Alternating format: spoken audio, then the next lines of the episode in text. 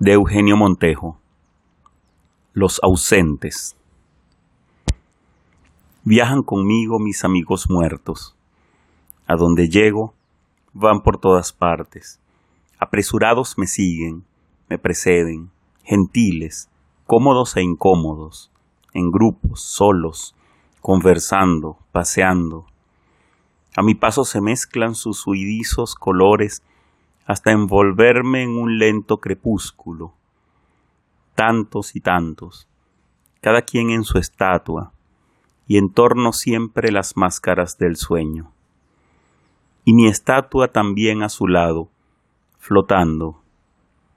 muertos de nunca habernos muerto,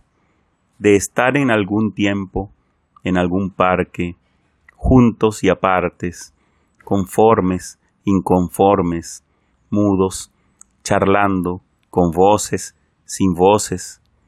en verdad ya ni vivos ni muertos, algo intermedio que tampoco es estatua, aunque tengamos ya de piedra los ojos, y unos y otros nos sigamos,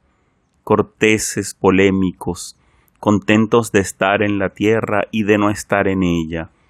en eternas tertulias donde, se hable o no se hable,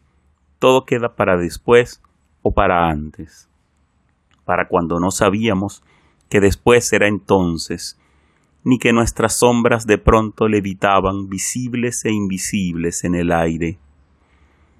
Un instante de nuevo me reúno con ellos, conversando otra vez esta tarde,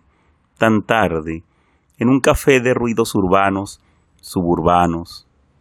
es decir, bebiendo sin beber, un poco abstemios, pues los muertos no beben, pero beben a veces, juntos y alegres, aunque no tanto, sino alegres, con un trago o ninguno, pero con un trago, creyendo que el tiempo ya pasó y no ha pasado, y por eso pasó sin pasar, es decir, nunca pasa. Cada quien con un whisky sin hielo o con hielo, más cálido que frío,